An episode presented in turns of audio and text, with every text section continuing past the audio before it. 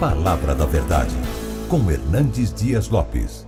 Eu quero hoje repartir com vocês o que está no livro do profeta Isaías, 62.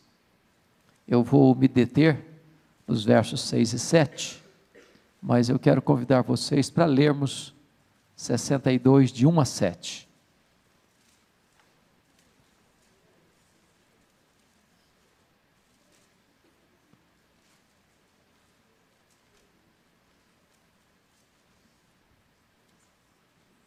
Isaías 62, de 1 a 7. Está escrito o seguinte: Por amor de Sião, me não calarei, e por amor de Jerusalém, não me aquietarei.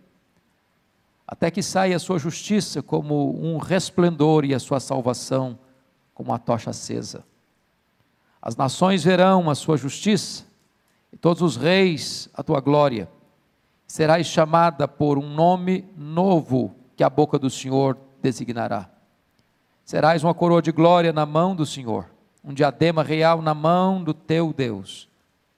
Nunca mais te chamarão desamparada, nem a tua terra se denominará jamais desolada, mas chamar-te-ão minha delícia e a tua terra desposada, porque o Senhor se delicia em ti e a tua terra se desposará.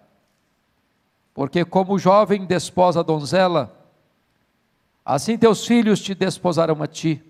Como noivo se alegra da noiva, assim de ti se alegrará o teu Deus.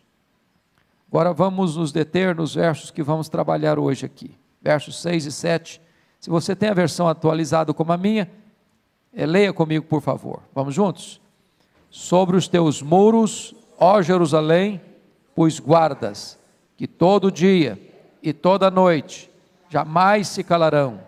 Vós, os que fareis lembrar do Senhor, não descanseis, nem deis a ele descanso, até que restabeleça Jerusalém e a ponha por objeto de louvor na terra. Amém.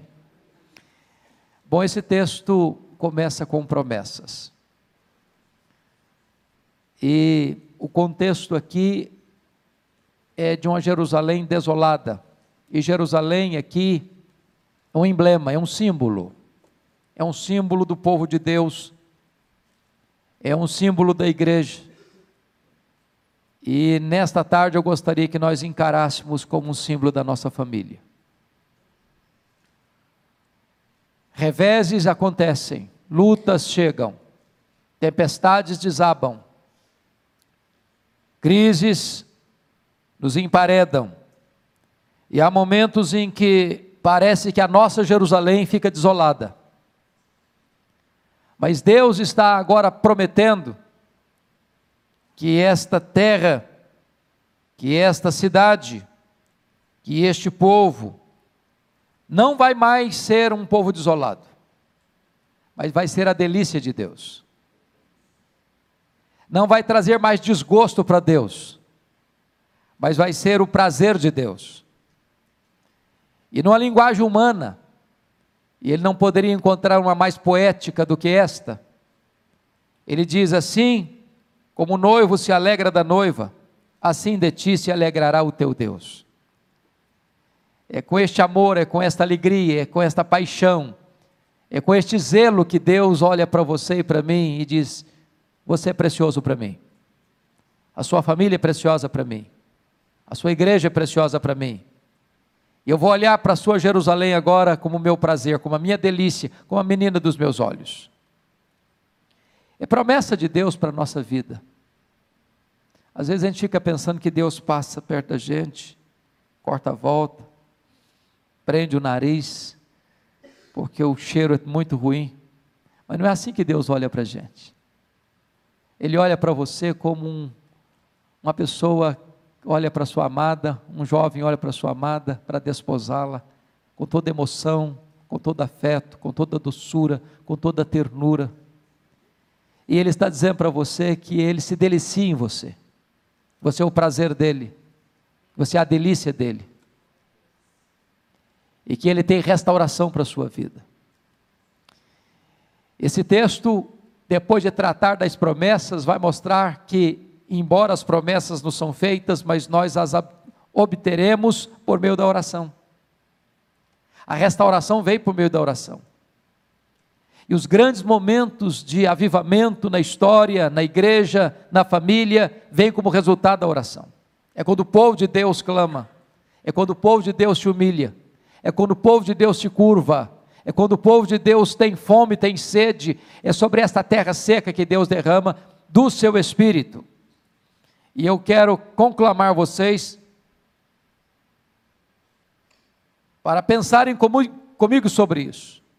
Quando Deus quer fazer uma grande obra na nossa vida, na nossa casa, na nossa igreja, já dizia o teólogo clássico do avivamento, Jonathan Edwards, então Deus começa a despertar o seu povo para orar.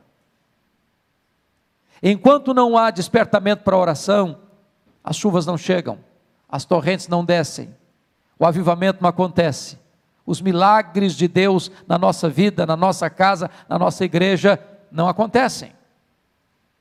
Foi quando Elias subiu para o cume do Carmelo que as torrentes caíram. E hoje eu gostaria que vocês olhassem comigo essa passagem, essa passagem bíblica, e tirasse daqui sete lições. Eu não sei se você tem o hábito de andar com a caneta, andar com um caderninho, andar com um papel ou se você tem agilidade no seu smartphone para anotar isto. Mas eu queria compartilhar com vocês aqui sete características de uma oração por restauração da nossa Jerusalém, da nossa casa, da nossa igreja, da nossa vida. Como é que deve ser essa oração? E os versos 6 e 7 trazem para nós ah, o conteúdo desta oração por restauração. Então, em primeiro lugar, anote aí: uma oração por restauração é uma oração cheia de expectativa. Olha o verso 6: Sobre os teus muros, ó Jerusalém, pus guardas. As cidades naquela época eram amuralhadas. E o guarda ficava em cima, em torres, sobre os muros, para duas finalidades. Primeiro, para alertar quando um inimigo estava chegando para botar o povo em alerta, para convocar o povo para uma batalha, para reunir as suas forças para um grande combate. É muito importante você entender que quem ora precisa estar vigiando. Oração é guerra, oração é batalha, oração é convocação para um grande conflito espiritual. E quando você se põe de joelhos, você precisa entender isso, que há uma orquestração contra a sua vida, há uma orquestração contra a sua família, há uma orquestração contra a sua igreja, e nós devemos orar como guardas em cima de um muro, de olhos abertos, vigilantes, atentos para os perigos que nos rondam e nos cercam. Mas em segundo lugar, esse guarda, ele existia lá, ele estava lá, com essa expectativa também do socorro de Deus, da ajuda de Deus. Quando você ora, você tem que ter essa expectativa, com um guarda em cima de um muro. Lembra do profeta Abacuque? Quando a situação foi tão crítica para o seu país, e diz a Bíblia que ele se colocou sobre a torre de vigia para esperar a resposta de Deus.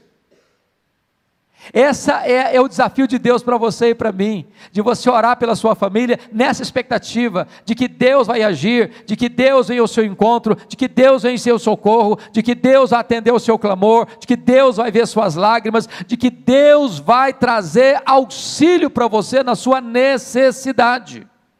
É com essa expectativa. É a expectativa de Jacó que se agarra ao Senhor e não o larga até receber a bênção. É a expectativa do leproso que chega para Jesus e diz: Senhor, se tu quiseres, tu podes purificar-me.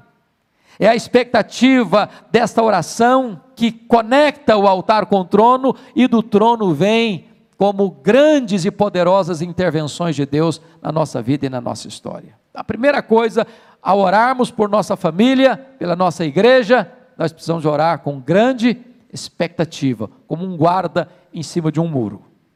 Segunda coisa, oração por restauração é uma oração perseverante. Olha o verso 6 ainda. Que todo dia e toda noite jamais se calarão. Então não é apenas você ter expectativa, é você perseverar. O nosso problema, na verdade, irmãs, não é começar a orar, é continuar orando. Numa linguagem bem, bem popular, dizem que nós temos muita iniciativa e pouca acabativa. Pouca acabativa. Nós perseveramos muito pouco. Nós temos dificuldade de continuar insistindo com Deus numa causa. Jesus Cristo, lá em Lucas 18, nos falou sobre a necessidade de orar sem cessar e nunca esmorecer.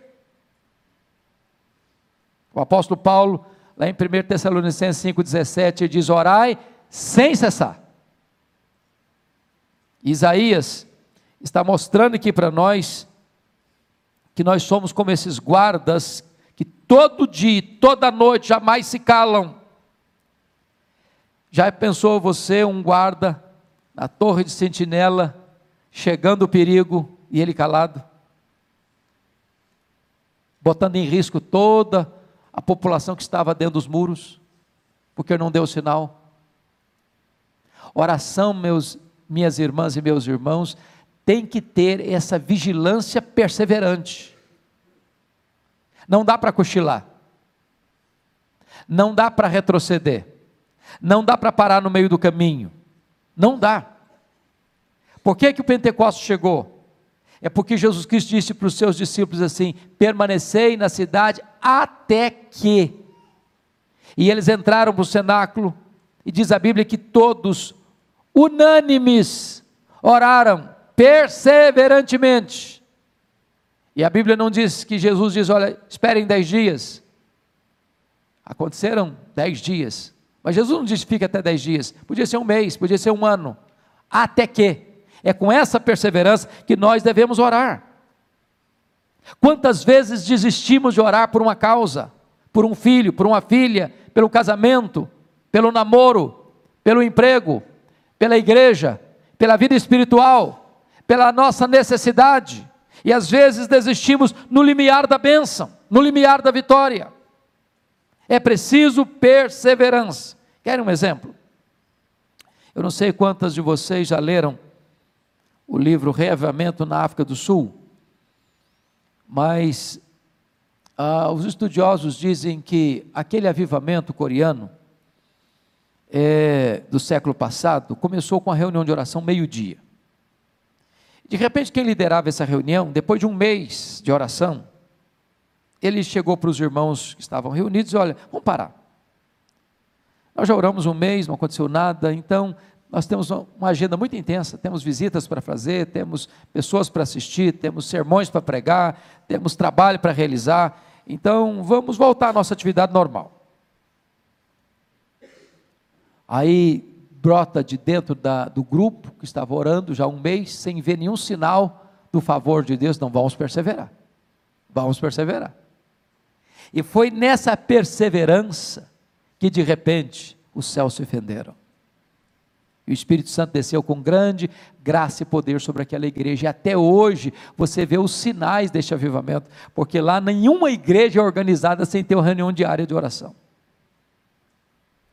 Então é preciso perseverar. Você não sabe o tempo de Deus. Você não sabe a hora que Deus vai endereçar para você aquela vitória que você está pedindo aquele anseio da sua alma que você tanto anela no coração. Então persevere. Todo dia e toda noite jamais se calarão. Não desista, não retroceda, não esmoreça, não desanime. Persevere. Terceira verdade que nós podemos, terceira, terceira lição a oração por restauração, em terceiro lugar, é uma oração ousada, fundamentada nas promessas de Deus.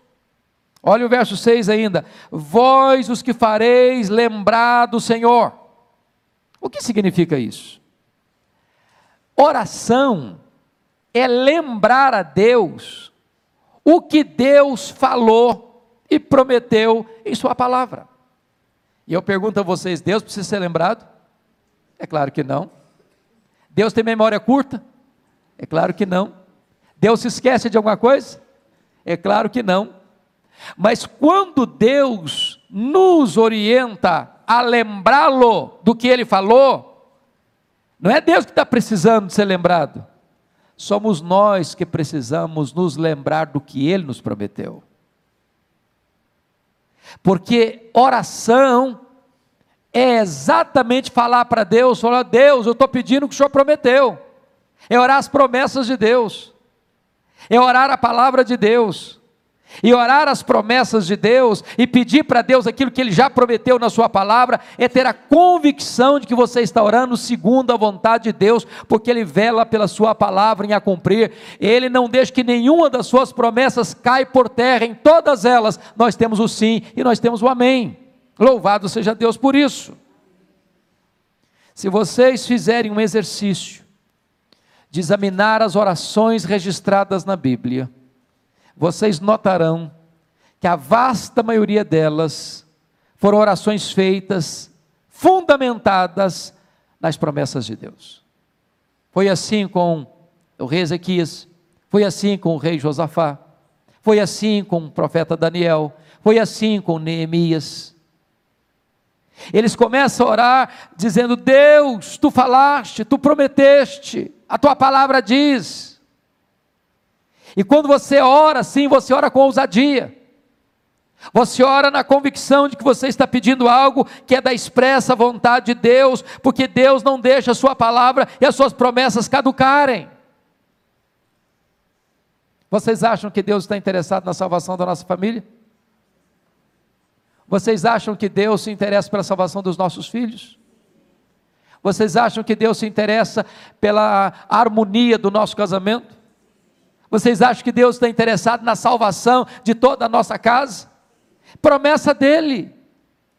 Nossos filhos são herança dele. Deus prometeu e nós devemos orar assim: Deus, tu falaste, tu prometeste. Os nossos filhos são teus. Não geramos filhos para a morte, não geramos filhos para o cativeiro, não geramos filhos para servir o mundo, nós geramos filhos para o louvor da tua glória. Então, Senhor, alcança o coração deles. Então, Senhor, cerca a vida deles com o teu cuidado. Então, Senhor, manda alguém lá onde eles estão, manda um mensageiro teu lá onde eles estão, manifesta o poder da tua graça, abre para nós uma porta da tua providência. Nós precisamos orar desta maneira, as promessas de Deus. Quarta lição. Quarta lição. Uma oração por restauração é uma oração ininterrupta e infatigável. Olha o verso 6 ainda. Não descanseis. Bom, eu acho que ninguém aqui tem dúvidas de que nada cansa mais a gente fisicamente do que oração. Quer ver uma pessoa cansada? Manda ela orar. Você pedir para o camarada, vai lá no centro da cidade, compra isso assim para mim, o cara vai, volta, carinha alegre. Pede para ele ajoelhar 10 minutos de orar. Com 3 minutos ele esgotou o assunto.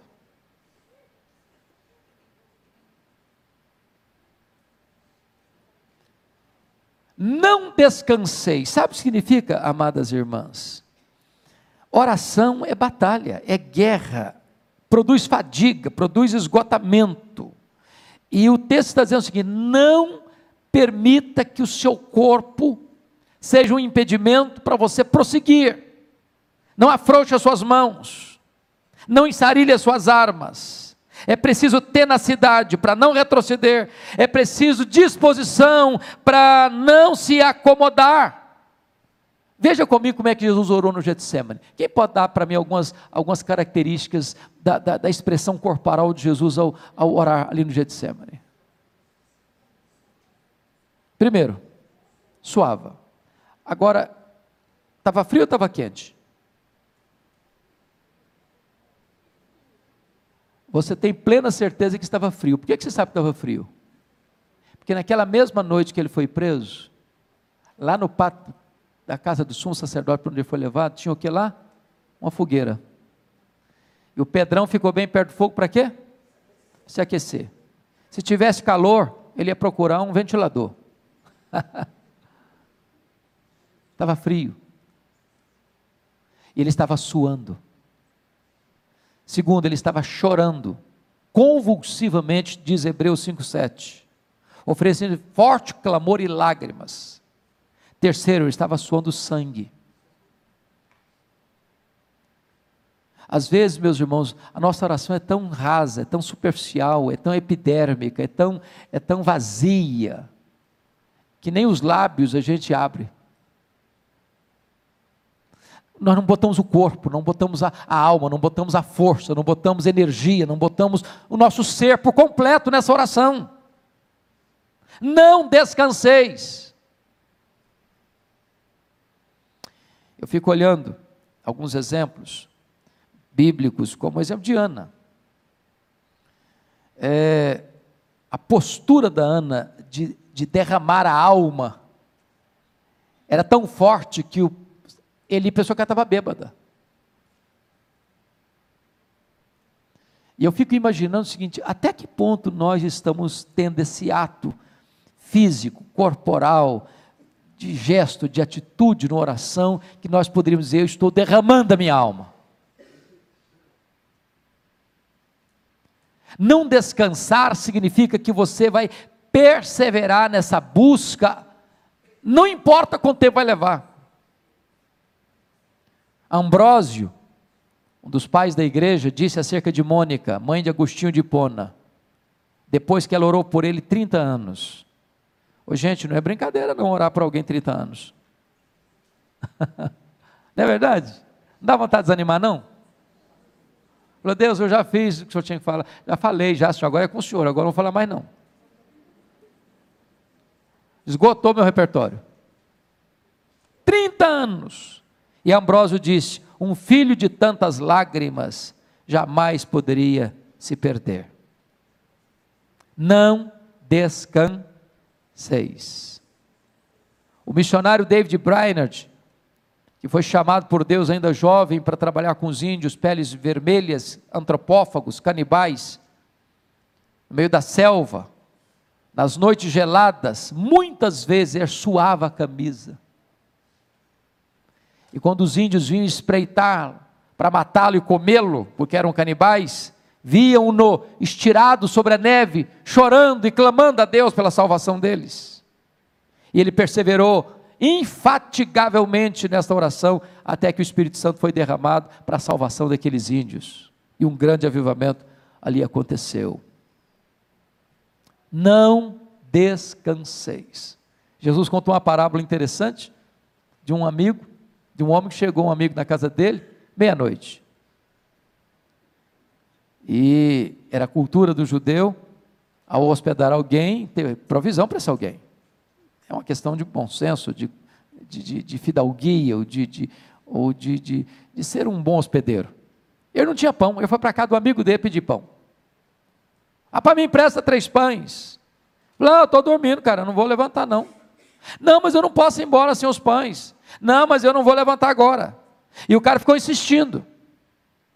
Até que a pessoa levantou e atendeu o pedido dele. É claro que Jesus está contando essa parábola por contraste. Porque Deus não é esse Deus que está dormindo, que está com dificuldade de levantar da, da, da, sua cama, que está já acomodado e, e, e não quer atender porque está tarde da noite. Não, esse Deus está pronto, o ouvido dele está aberto, a mão dele não está encolhida, o coração dele está disposto. Mas quando Deus nos faz perseverar na oração a ponto de ser uma oração infatigável, não é porque Deus é indiferente, é que quer tratar com a gente. É com você, é comigo que quer tratar. É por isso que a Bíblia diz: não descanseis. Então você não está dispensada, você não está dispensado de continuar intercedendo pela sua família, pelos seus filhos, pelo seu marido, pela sua esposa, pela sua parentela, pela sua igreja. Persevere. Não deixe a peteca cair. Não jogue a toalha, não ensarilhe as armas. Não descanseis. Quinta lição desse texto: oração por restauração. Em quinto lugar, é uma oração importuna e ousada. Olha o verso 7. Nem deis a ele, a Deus, descanso. Essa oração aqui é muito audaciosa, não é não? Você já pensou o que é que o profeta Isaías é para os olhos? Não dê a Deus descanso, não. Não deixa Deus cochilar, não. Continua batendo. Lutero dizia que oração é esmurrar o céu. Jesus ensinou que orar é pedir, buscar e bater.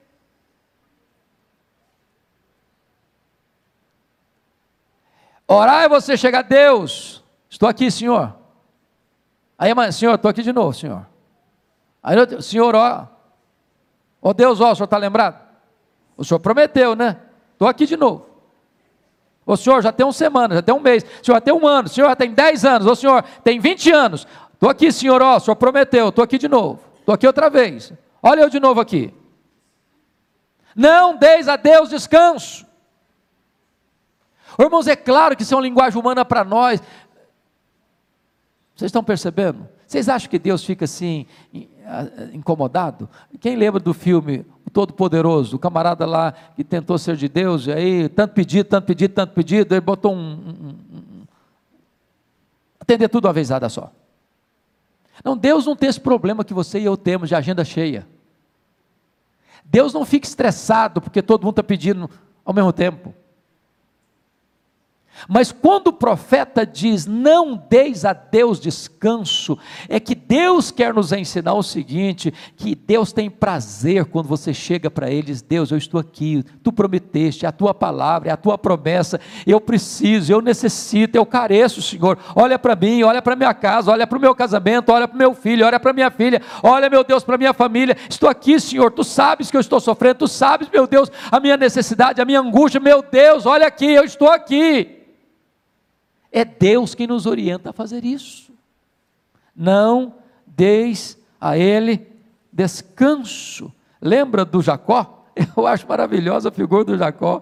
Jacó grudou no anjo, que o anjo era o próprio Deus. Eu não te deixarei ir se tu não me abençoares. É assim que você deve orar. Lembra do Moisés, quando está orando pela nação rebelde? Senhor, perdoa esse povo, senão o risco o meu nome do livro.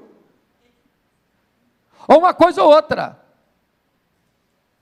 É com essa audácia e com essa humildade é que ele chega diante de Deus. Eu fico impressionado com, com a oração de Abraão em favor de Ló e da família de Ló, quando a, a cidade de Sodoma estava sendo destruída. Você insistir com Deus, Senhor, se tiver lá tanta gente, e se tiver tanto, e se tiver tanto, se tiver tanto, e se tiver tanto, e Deus, não, eu vou, vou atender. Ele parou de orar, porque se ele tivesse continuado, Deus continua respondendo. Não deis a Deus descanso.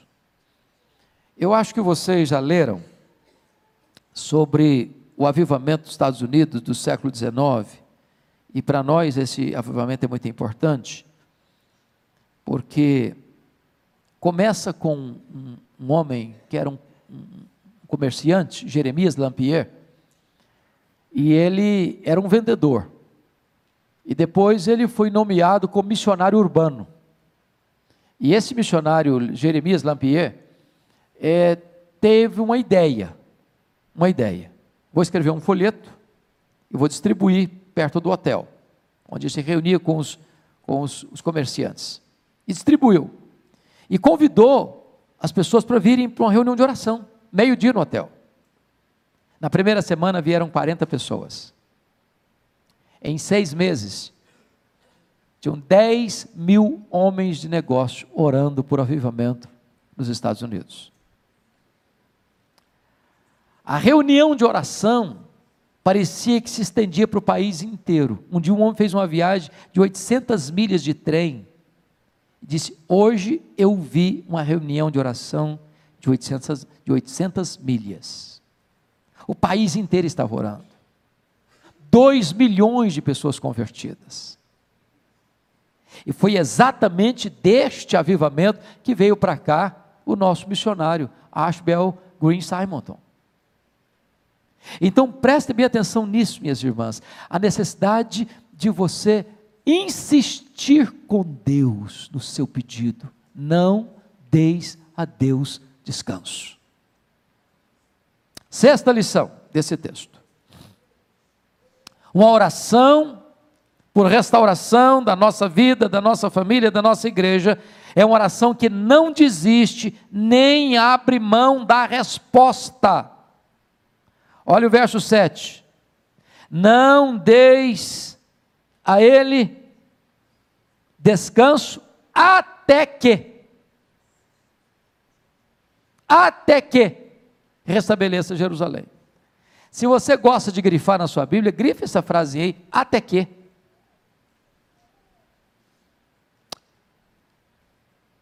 Deus disse: se você orar uma semana eu vou atender, foi isso que está escrito aí?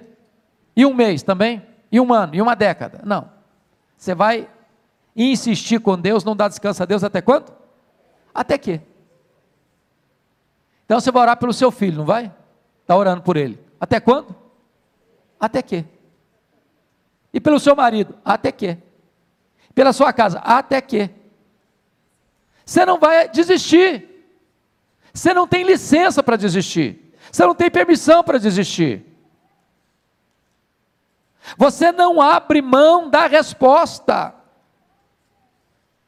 É com essa garra, é com essa determinação, é com esse entendimento espiritual é que nós devemos orar, minhas irmãs, meus irmãos.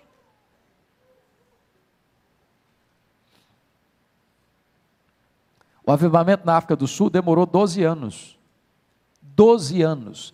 Do dia que eles começaram a orar por avivamento até o dia que o avivamento chegou. Mas não é assim, ah, ah hoje eu oro hoje, daqui um mês eu oro de novo. Não, nem isso não. É de orar focadamente, precisamente, especificamente, objetivamente por essa causa. Quem já leu as obras ou a biografia de George Miller, os biógrafos de George Miller dizem que ele teve mais de 3 mil orações específicas respondidas. Duas não foram, enquanto ele viveu. Dois amigos pelos quais George Miller orou pela conversão, eles não se converteram. Um deles se converteu quando ficou sabendo que tinha morrido.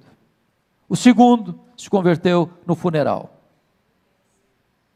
Eu não sei se você vai ver todas as suas orações respondidas em vida, mas saiba que nenhuma oração sua ficará sem resposta, ainda que você não veja. Finalmente, último lugar, sétimo lugar. Uma oração por restauração da nossa vida, da nossa família, da nossa igreja, é uma oração específica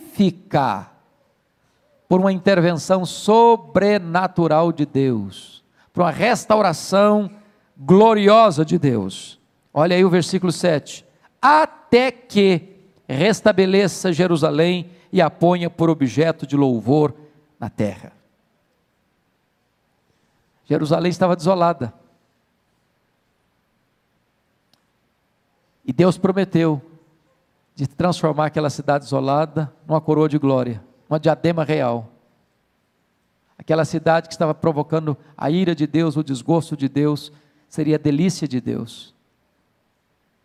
Em vez de Deus olhar para ela e cortar a volta dela, Deus olhava para ela como um noivo desposava a sua amada, tendo prazer nela, contentamento nela e felicidade nela.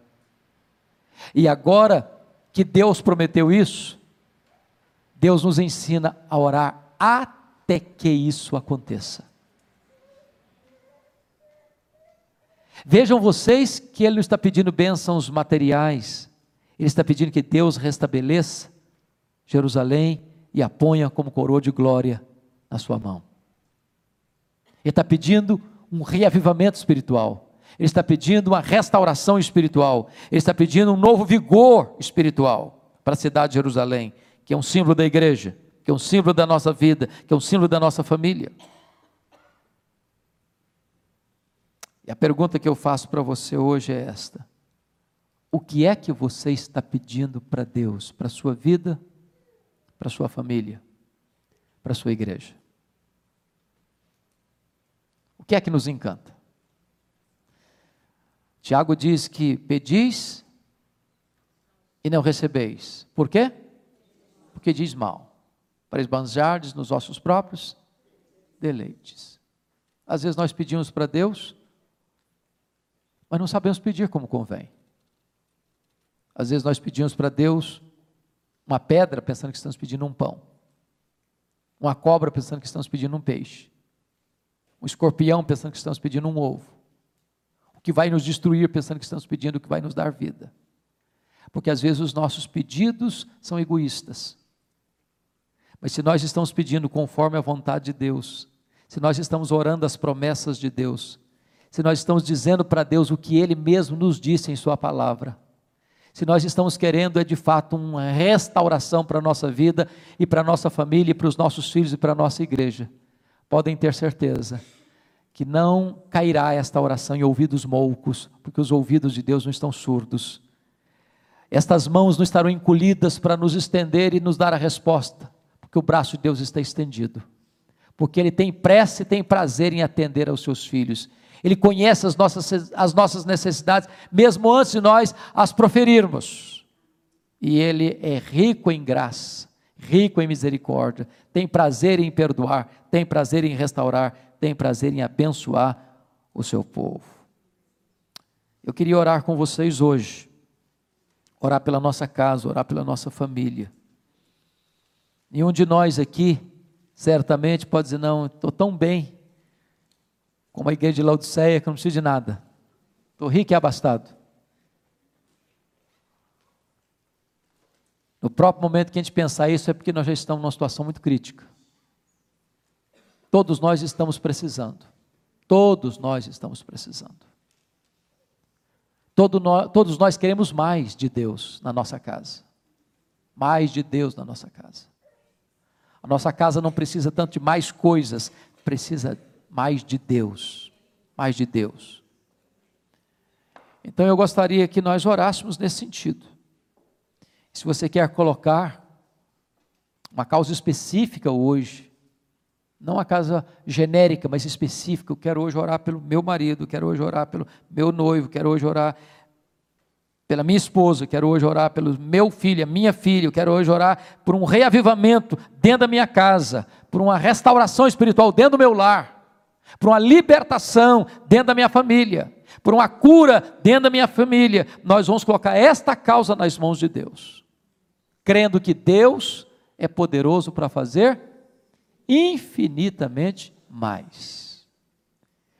Então, se você deseja fazer isso, onde você está, fique em pé e nós vamos orar.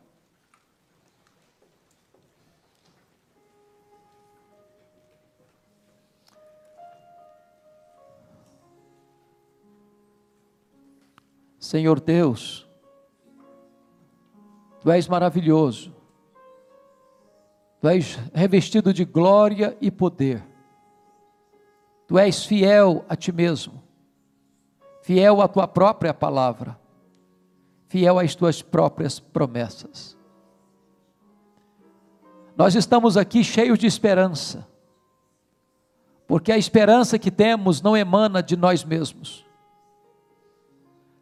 não procede do braço da carne. A esperança que nutrimos na alma emana da tua própria palavra. Palavra viva, palavra poderosa, palavra que não pode falhar. Nós não estamos endereçando a nossa oração a um ídolo mudo, a um Deus pagão.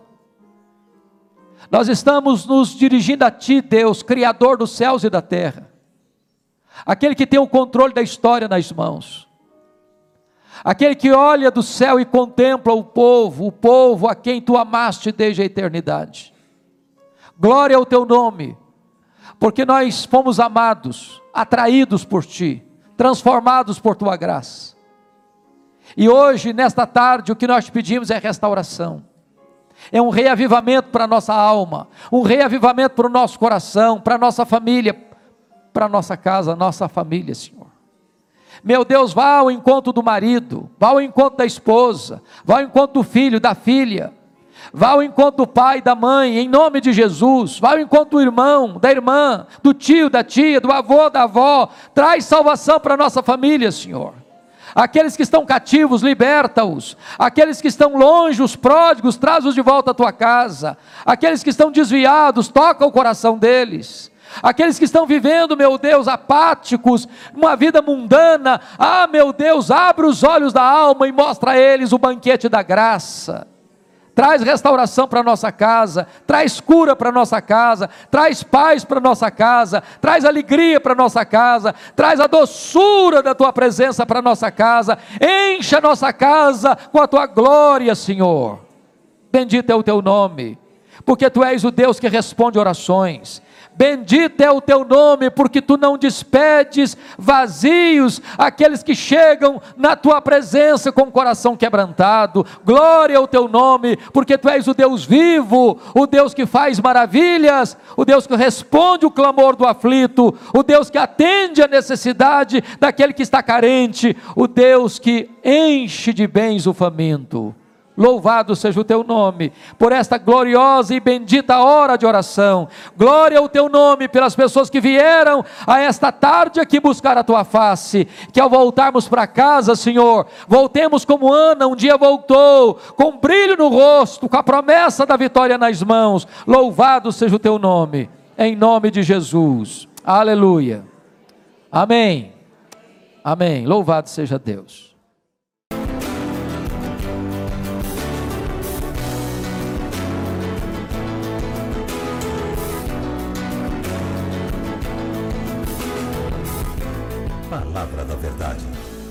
Hernandes Dias Lopes.